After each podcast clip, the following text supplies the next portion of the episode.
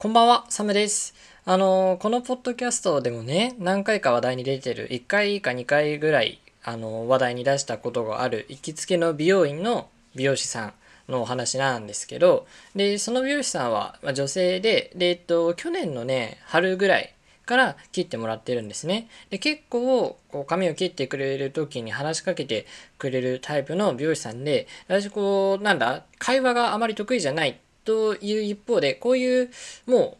う、1対1みたいな状況だったら、全然話すの楽しいかなっていう風な気分になるんだよね。だから、あのこういう美容院だったり、あと、そのお酒飲むところで、こう、マスターさんと話すみたいな、そういうのは別にそんなに苦手じゃないのよ。だから、美容師さんと恋愛の話とかさ、社会人の話とかを今までも結構教えてくれたりしてて、すごく話してて楽しいなっていう感じの方なんだよ。で、今回は映画の話になったの。そう、私最近ちょっと映画館によく行くよっていうのをこのラジオでも言ったと思うんだけど、そういう感じで映画館よく行くんですよねっていう話をしたところね、その美容師さんも結構映画に行くっていうよりは、こうお客さんに勧めてもらった映画を見に行くことが結構あるっていうふうにおっしゃっていて、で、今だったら、やっぱりコナンですね。コナンがもう過去に類を見ないほど、もう普通に今までのシリーズもすごい人気なのに、今年のはもうめちゃくちゃ人気、もう今まで以上にすごく人気だっていうのは、まあ私も聞いたことがあって、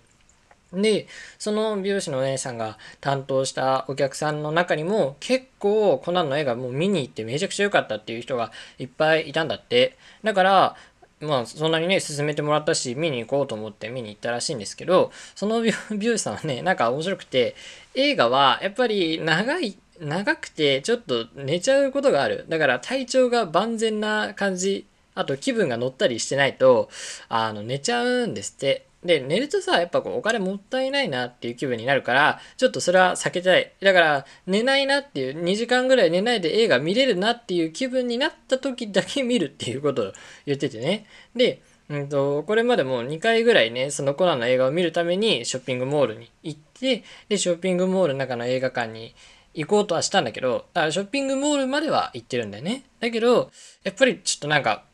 ご飯食べた後で眠いなとか、いうふうに思っちゃって、ってなると、今の、今見ると映画寝ちゃうから映画館はやっぱ行かないっていうのも2回やってるんですって。だから2回も映画見に行こうとしたけど、行ってないっていう状態が続いてるんだって。だけど、あの、じゃあその気分のなんだ、もう今日は映画集中して見れそうっていう時にパッと行くこと、一人で映画を見るっていうのもまあそんなにしない。一人で映画はあんま見ない。誰かと一緒に見るんだよねっていうことを言ってたんですよ。だからちょっと次はいつ見れるかなっていうようなこと言ってたんだよね。で、まあその時は、ああ、そうなんですねっていう風に、まあ確かに寝ちゃいますもんねっていう感じで、こうさらっと流したんだけど、なんか後々考えたらこれ、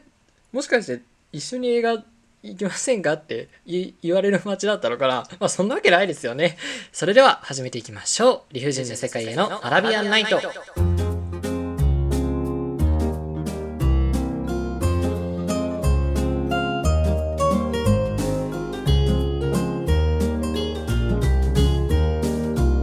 ばんは。私があなたのシェラザードサムです。今日もこの現代社会と戦い続ける人へ送るフリートークポッドキャスト理不尽な世界へのアラビアンナイト通称人生本日は第45夜でございます社会に出る直前の大学生が中二病スピリッツ全開で世の中の理不尽を嘆きながらあなたの精神と時間の空白に落書きしますはい、さっきの冗談ね、まあ分かってると思うんですけど、この冗談って難しくってさ、特に私、高校入るまで、中学生の時までって、本当に冗談の通じない頭の固いね、中学生で、で、こう何を言われても、なんだ、信じてしまうというか、なんだろう、その冗談でからかわれてるみたいなのに気づけないんだよね。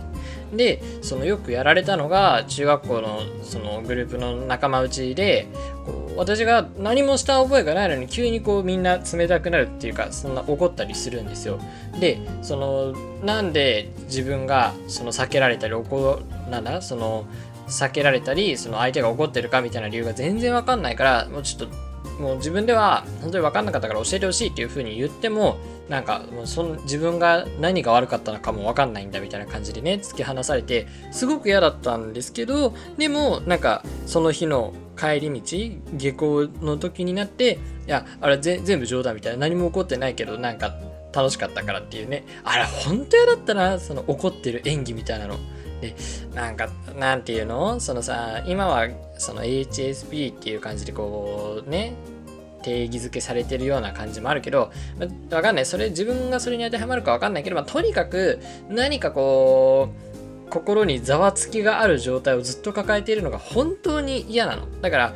特に自分に対して何か攻撃的な印象を持たれてるというか自分が何かしちゃったんじゃないかっていうのを一回思うとずっとそれがつきまとうのよ。もうこれは自分の意思でどうにもならない。っていうのをその日中やんなきゃいけないわけ。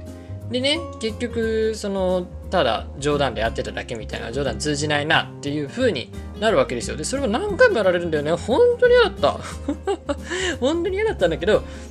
まあ、ちょっと過激だけども、まあ、これそういうのを通じて、まあ、少しずつ冗談が通じる少しずつ頭がほぐれてきたのかな。でその高校生活ではそこまでそれに苦労しなかったなっていうのでまあ一応あれも経験だったのかな。わかんないんだけど。ね、だから今日はそのそれを経て高校がどうだったかっていう話もちょっとしたいんだけどねあとはなんか話すあそうなんかね、最近気づいたのが、そのツイッターをよく見ていたんだけども、ツイッターを見ていると、なんとね、うちの大学の公式ポッドキャストみたいなのがあるらしいのよ。まだ聞いてないのよ。まだ聞いてないから、その、どのプラットフォームでやってるか Spotify で配信されてるのか、まあ、Apple Music, Apple Music じゃない Apple Podcast なのか YouTube なのかそれともその大学の公式ホームページだけで見れるようになってるのかちょっとわかんない。見てないからね。わかんないんだけど、まあ、とにかく大学のポッドキャストがあるんだって。ねなんで私を呼ばないのっていう。いや一番呼ぶべき人材じゃん。その大学公式のポッドキャストに出てるのは大学の中でこう著名な研究を残した先生だったりその大学出身のアスリートの方だったりっていう人が出てるんだけどもいやいやまずはその前に その前に大学生ポッドキャスターであるこの私を最初にゲストとして呼ぶべきじゃないかなっていうふうにすごく思いましたね。お待ちしております。はい。でね、そう今日はさっきもその高校の話をするって言ったんだけど、あの、響けユーフォニアムっていうね、アニメを見ました。で今日はちょっとこれについて語りたいの。今までその一つの作品についてじっくり語るみたいな回が意外となかったなと思って。だからちょっとお試しな感じでやってみようかなと思うんだけどもそう響きユーフォニアムっていうアニメね。原作は小説らしいんだけどそのアニメがえっ、ー、と Amazon プライムビデオで最近かな？解禁になったっぽいのでえー、見てみたら本当にドハマりしちゃって1期2期劇場版っていうのをちょっとね軽く徹夜半徹ぐらいしながら見ちゃいましたね。本当に面白かった。こんなにこんなにハマったアニメは多分うんあれだね。稲妻イレブンとジョジョの奇妙な冒険の次ぐらいにハマりましたね。えー、そう。やっぱりブルージャイアントとかボッチ・ザ・ロックみたいな感じで最近音楽系の映像作品っていうのがまあ、昔は軽音とかもあったあったのかもしれないけどね。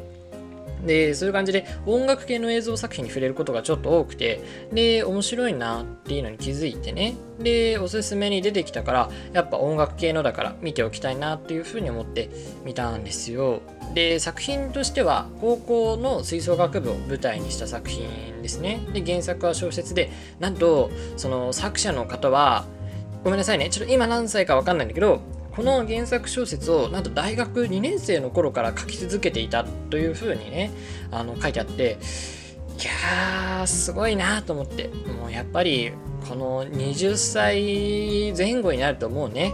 クリエイターとして優秀な人がどんどんどんどん出てきてるんだなっていうふうに思ってこう何か何かこう自分への劣等感というかね、そういうのを思ってしまうんだけど、まあ、そんなことどうでもよくって、とにかくこの作品が本当にすごかった。で特に私がねその高校の頃に音楽の吹奏楽ではないんだよ。吹奏楽ではなくって弦楽器版の吹奏楽オーケストラみたいなあそのマンドリンっていうね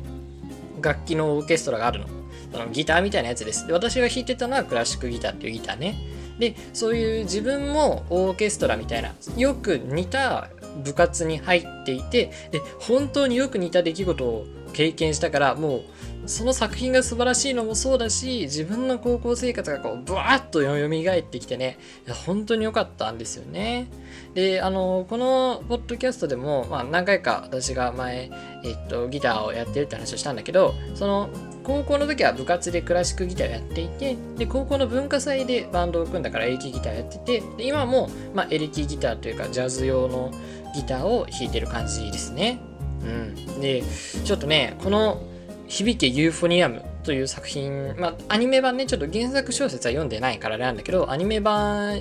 1期2期映画までを見たところの、なんだ、その感想っていうか、ここがいいよっていうのをすごく紹介したいです。ネタバレは極力しないようにするんだけども、まあ、完全にゼロではないと思うから、そのあたりはあの注意して聞いていただきたいなと思います。でね、最初にまず言いたいのが、まあ、いくつぐらいかな、3つ4つぐらいこう魅力ポイントを挙げたいんだけど、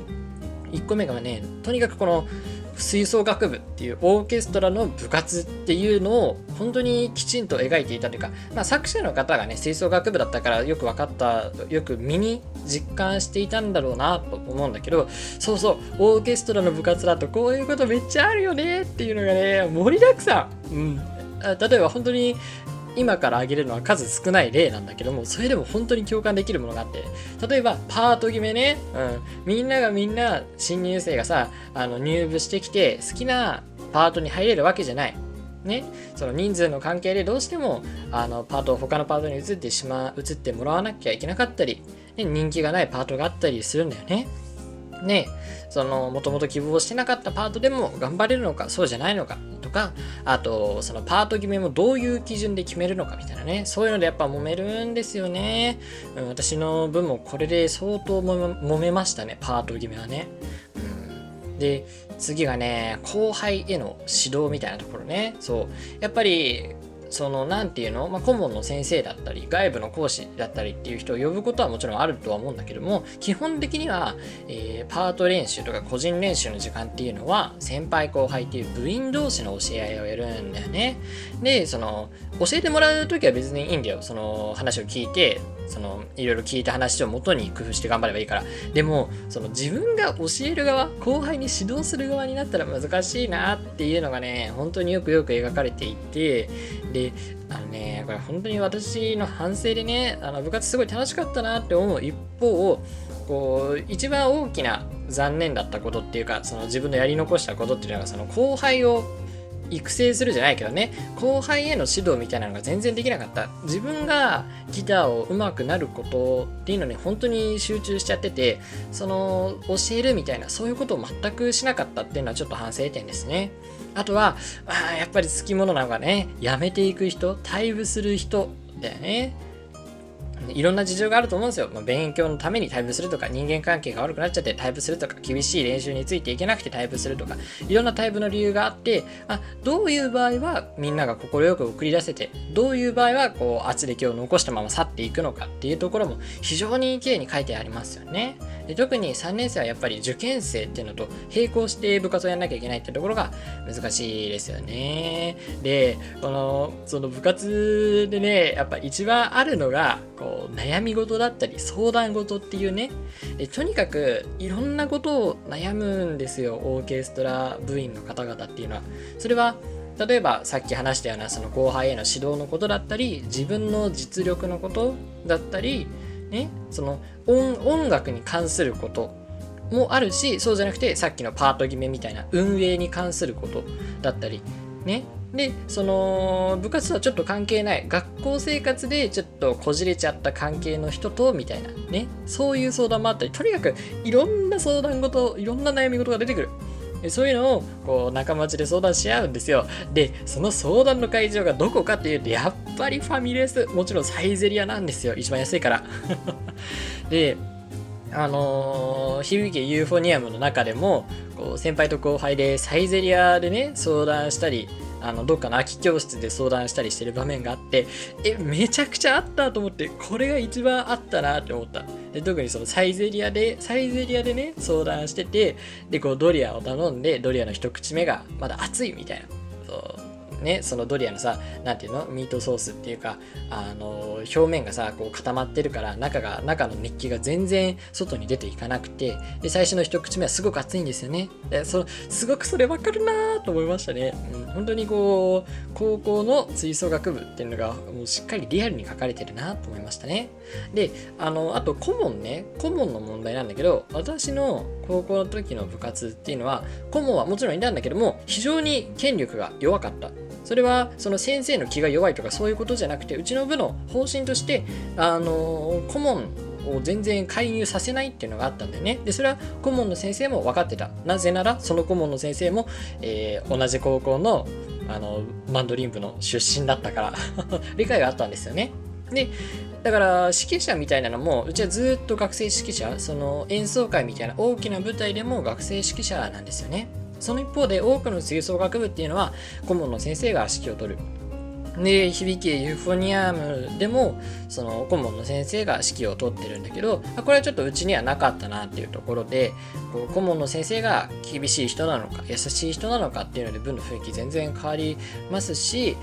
ね、まあそれはあの多くの運動系の部活でも同じようなことだと思うんだけどでねその吹奏楽の顧問を見ててねちょっと思ったのがあの私の高校にもその私が所属していたマンドリン部とは別に普通に吹奏楽部もあったのちゃんと。で吹奏楽部のこう演奏会みたいなのも音楽系部活のよしみで見に行ったりしてたんだけどね。あとその吹奏楽部は顧問の人はいい先生だったけど外部の先生の人がいてで外部の先生の人が指揮も振ったりしてるわけでその吹奏楽部の演奏会、まあ、コンクールじゃなくてね演奏会のその最後最後の最後のフィナーレのところであの何だったかななんか YMCA ってあるじゃないあのあのなんだっけあのさ、まるちゃん、ちびまる子ちゃんのお姉さんが好きな歌手、秀樹。秀樹の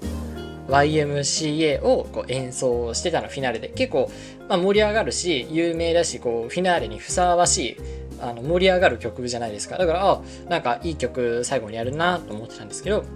で、その指揮を振ってたのが、その外部の先生、学校の人じゃない外部の先生だったんだけど、その外部の先生が、もともとそういう予定だったか、今日が乗ってそういう風になっちゃったかわかんないんだけど、もうすごい、その先生がもうめっちゃノリノリになっちゃってね、で、その、なんかさ、最後になんか、じゃあ歌いますみたいな感じで、で、みんなも一緒にポーズしてくださいみたいな感じで、こう急に指揮を振ってたのが、客席側に振り向いて、で、マイク持って、であの歌い出すんですよその吹奏楽部の音楽をこうカラオケ風にカラオケとしてでその歌詞の部分を歌うんですよ河野ひらあの素晴らしい YMCA ってあの歌ったら今ここで歌ったらあの配信できなくなっちゃうから歌わないんだけどその素晴らしい YMCA ってね、憂鬱などを吹き飛ばしてみたいな、ああいうメロディーのところを先生が歌うんですよ。最悪だと思って。水分の人にはね、言わなかったけど、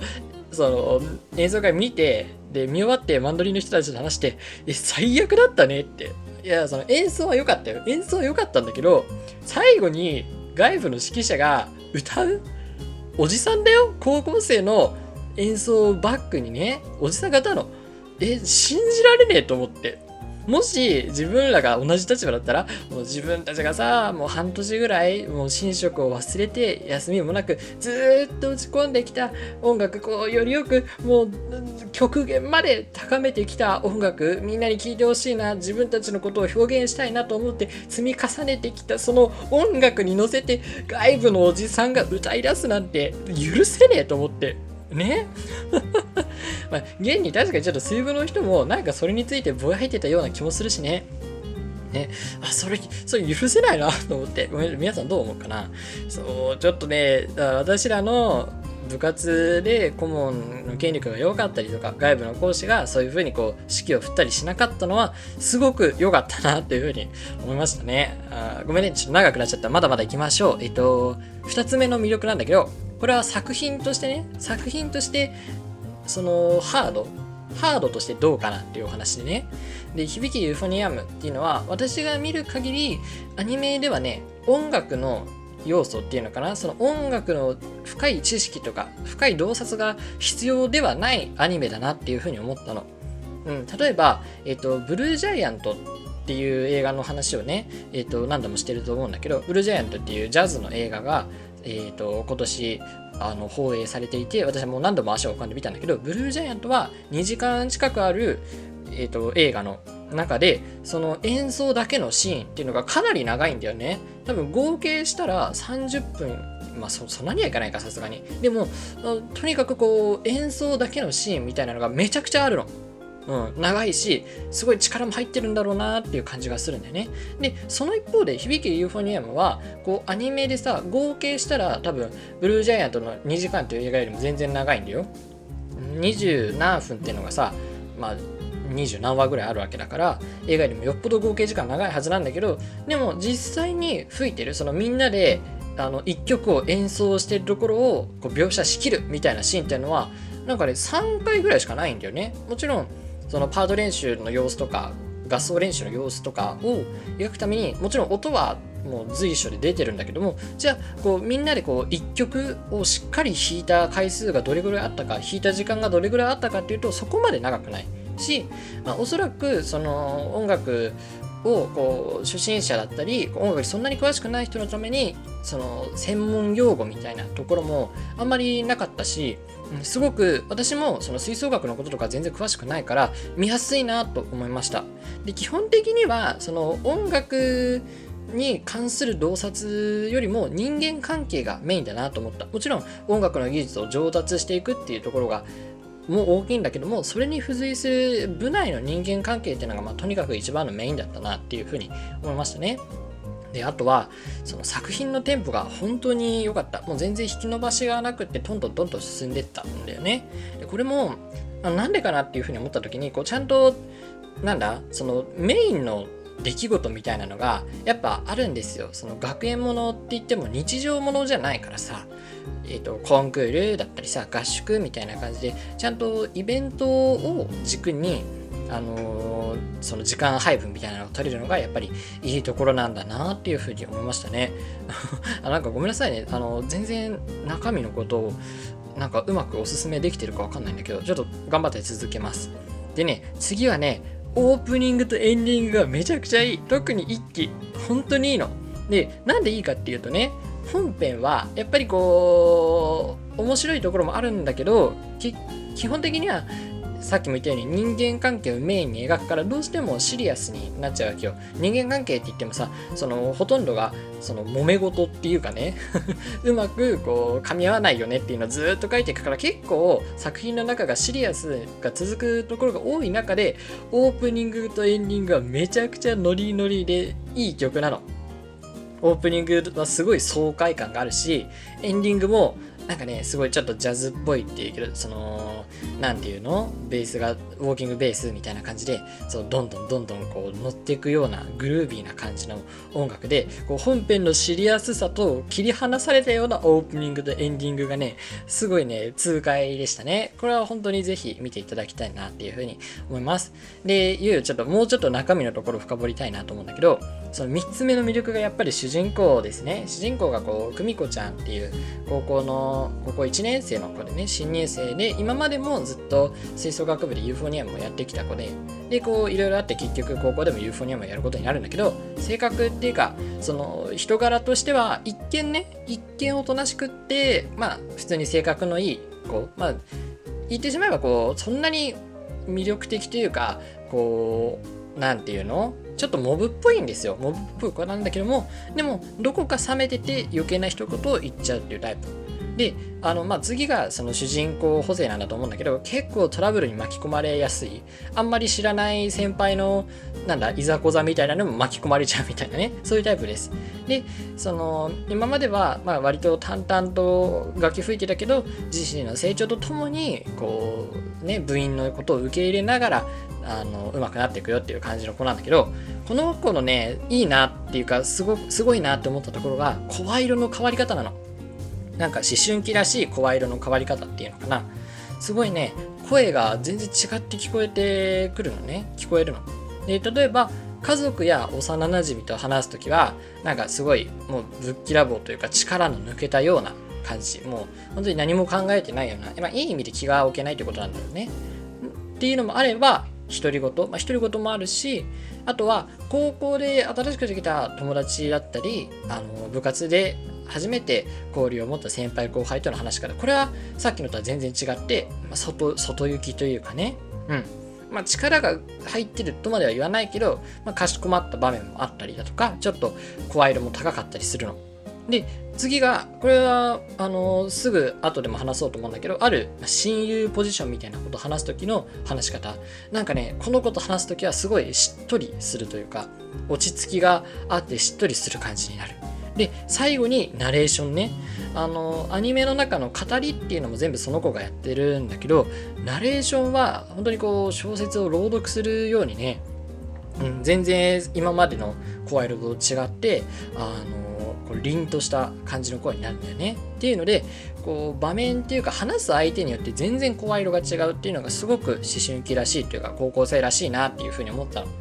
何て言うのかな意識してキャラを変えてるとかそういうことではないんだよね。こう人によってなんとなく自然に自分があの周りに馴染むように変化していく自然と変化して声色も変わっていくっていうのがねすごくよく伝わったんだよここがねあのアニメを見ていく上ですごくこうすんなりとあの何て言うの人間関係とかっていうのを追っていくのにね役立ったというか効果的だったなっていうふうにすごく思います。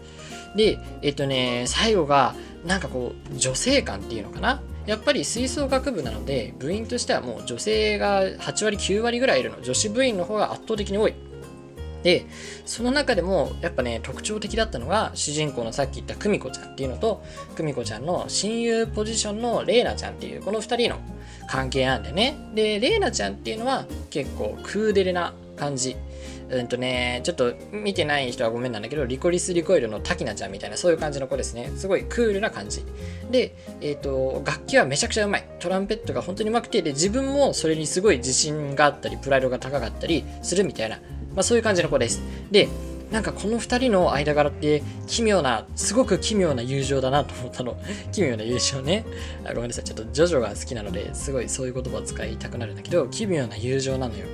で最初は、まあ、ちょっと、あのー、問題があってね中学校からの同級生で同じ高校なのに距離が遠い、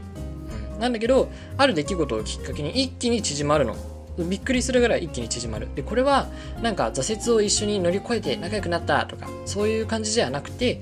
何て言うのかなこうお互いの考え方をこう受け止める機会みたいなのがあってね。でその瞬間からこう急にグッと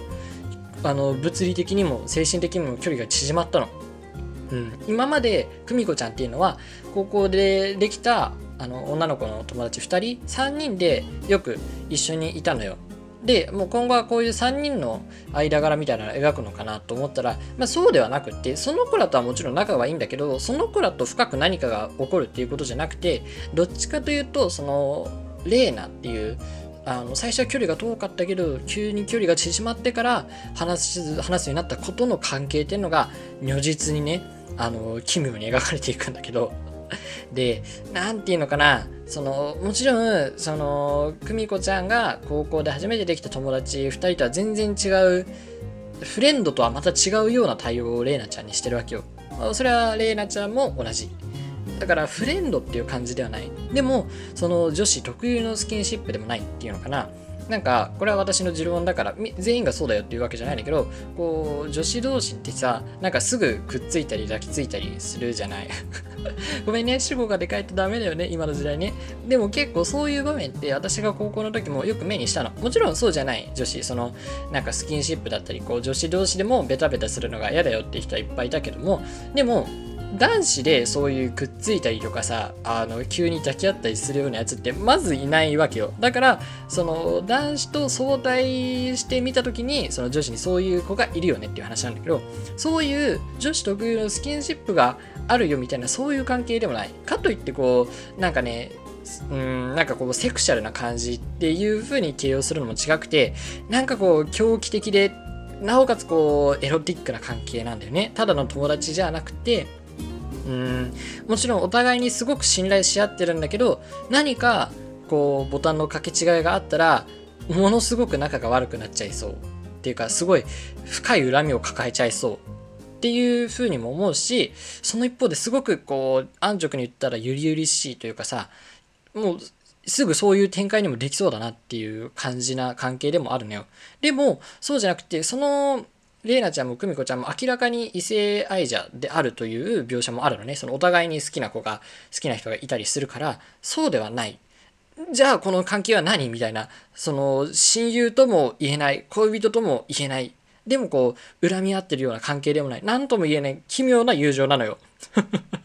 これがね、これが、なんだよね、これがなかったら、響きユーフォニアムは普通に、こう、吹奏楽をよく描いた作品なんだけど、この久美子とレイラの奇妙な友情があるから、その、なんていうの、うまく、その綺麗な吹奏楽部の青春ストーリーっていうのに、こう、歪みというか、濁りみたいなのが生まれるのよ。それがこう、最高に良い。それがね、本当に面白いの。うん、その作品から目が離せなくなるポイントだなと思う。あこうごめんね、またジョジョの話になっちゃうんだけど、ジョナサンと、ジョナサン・ジョースターとリオみたいな感じな、そういう敵対関係ではないんだけども、この2人も、こう、奇妙な友情だったんだよね。友達ではない。うん、で、兄弟でもない。まあ、兄弟ではあるのか。でも、こう、兄弟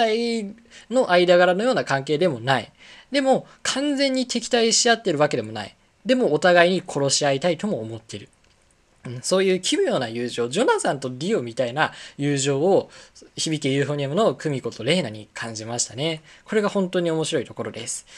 でね、そういう感じでこうバーッと一気見してね、もう本当に自分語りになります、これからは。でもラジオだからいいよね。で、高校の時に、高校のマンドリン部っていうので、まあ高校にギターを弾きたいなって思ってて、高校入って、マンドリン部ってとこならギターが弾けるようだということを知って、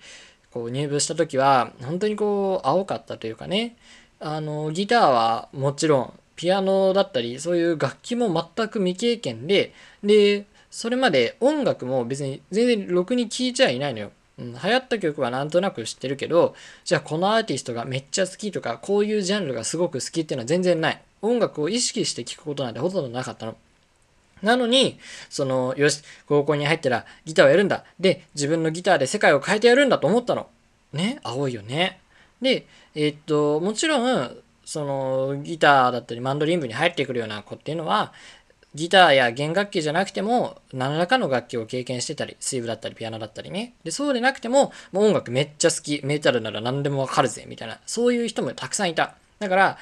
ある意味で楽器もわからん、音楽もほとんど聴いてないっていうのは私だけだったんだよね。でも、そのギターの練習の量だったり、ギターへの思い、音楽への思いだったら、絶対負けたくないなっていう気分もあったし、その部員のこと、すごくね、部員がいい人ばっかりで、だから、部員の全員を愛しているし、その一方で、この部員全員を倒す、部員を全員黙らせるぐらいのギターを弾いてやるとも思ったの。そう。なんていうかこう、愛しながらの戦いみたいな感じだったんだよね。で、それは、やっぱりこう、全部が楽しいとは言わないけど、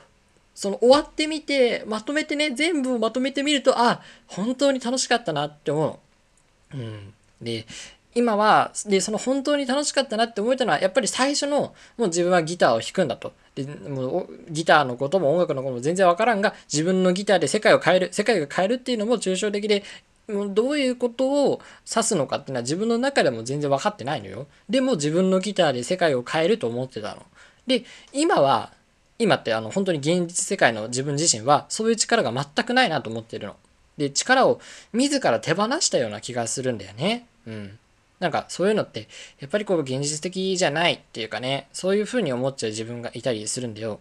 でそのさっきの部員の話にもなるんだけど高校の時のクラスメートだったり部員っていうのはすごく私のことを受け入れてくれたなと思ったの。なぜなら私自身が受け入れてほしいなと思って行動した部分もあったしあと一番大きいのがこう高校までっていうのはさ所詮はこう箱庭に閉じ込められた状態なのよ。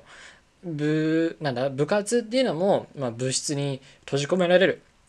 クラスっていう、クラスメートっていうのも教室に閉じ込められる。ある意味でこう、同じ閉鎖的空間に閉じ込められているから、周りとしても私と仲良くしないことっていうのはちょっとデメリットもあったと思うのよ。その同じ閉鎖的な空間内でさあのギクシャクするのって良くないじゃない？相手方もこう少なからず私を受け入れようとする気があったと思うんだよね。その一方でまあ大学に入ってみてでこれからの社会もきっとそうなんだけどそういうところって閉鎖的な空間がほとんどないんだよね。うん、サークルはもちろんそういう空間だっていう風に捉えられるかもしれないけどでもサークルもさその高校までと違って大学の母数大学にいる人間の数っていうのが半端なく大きいからサークルっていうのもものすごい人数になる。でそうなると別に同じサークルだからといって仲良くする必要はあんまりなくなってくるんだよね。サークルの中でもいくつか小さいグループっていうのがたくさんできる。でそのクラスメートっていう概念もなくなるじゃない。そうなると別にあの隣の人のことを頑張って受け入れようとせずともあの自分の生活には何にも支障がない。でそうなると何て言うのかなその自分のことをなんか特殊だとか異質だっていうふうにはあんまり言いたくないんだけどもそれでもやっぱり私はこうどこか異質なところがあると思うの。何かこう人と違うようなちょっと気持ち悪いところがあるんだよね。だって気持ち悪い人じゃなかったら一人でこんな30分もラジオなんてやってないから。ね。そういう何何かちょっとこう何て言うのか別に魅力ではない何かこう気持ち悪さみたいなのがある。でその高校の頃を振り返ってもやっぱり私って第一印象でこう人を引きつけられるタイプではないのよ。でも大学に入るとその第一印象で引きつけられなかった時っていうのはその後の関係に全然発展しないつまり私と仲良くしなくたって周りの人は全然楽しい状態なのよ。ってなると自分はまるで周りの誰にも受け入れられないんじゃないかっていう風な気分がしてきたのねっていうのをずっと3年間ぐらい思っていたの。なんだけど響けユーフォニアムを見て、その、すごく蘇った高校生活のことが寂しくなったし、すごく切なくなったし、戻りたいなっていうふうにも思ったんだよね。だから、こう、今と昔とでこう勝手も全然違うけどその自分自身の気の持ちよう自分のギターで世界を変えるぞっていうそういう気概をなくしてしまったこともね周りの環境だけじゃなくて自分自身もあの良くないところがあったんだなっていうふうに思ったしでそのここの何オーケストラマドリンオーケストラみたいに、まあ、戻りたいなって思える過去があるだけとりあえず今はいいとしようっていうふうに思いましてね。うん、でこう私もねそうだしその響けユーフォニアムのあの久美子ちゃんだったり玲奈ちゃんっていうのも本当にこう若いんですよね。まだまだ未熟。でも若さは青さ。ね。で青さっていうのは厚さなんですよね。そう。若さは青さ青さは厚さ音楽は全てを焼き尽くすんですね。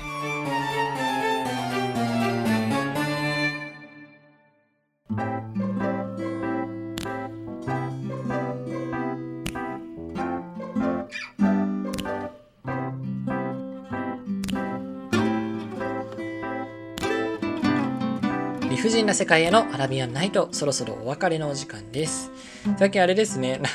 あ、面白いトークをしたいなっていうふうに頑張っているんだけど、ちょっと真面目なトークがずっと続いてるよね、最近ね。大丈夫かな？うん、ちょっと不安です。なんか面白いことがあったら、ちゃんとそれはラジオにします。はい。さて、この番組では、普通と感想や質問ですね、やコーナーメールを募集しています。概要欄に貼ってある URL が Google フォームのリンクになってますので、そちらだったり、あとは YouTube のコメント欄に書いてもらったりすると嬉しいです。Twitter もやってます。ハッシュタグ人生で感想をつぶやいてくださいね。人生はカタカナで人生です。次回のお話は今宵のものよりもっと心躍りましょう。それでは良い夢を。おやすみなさい。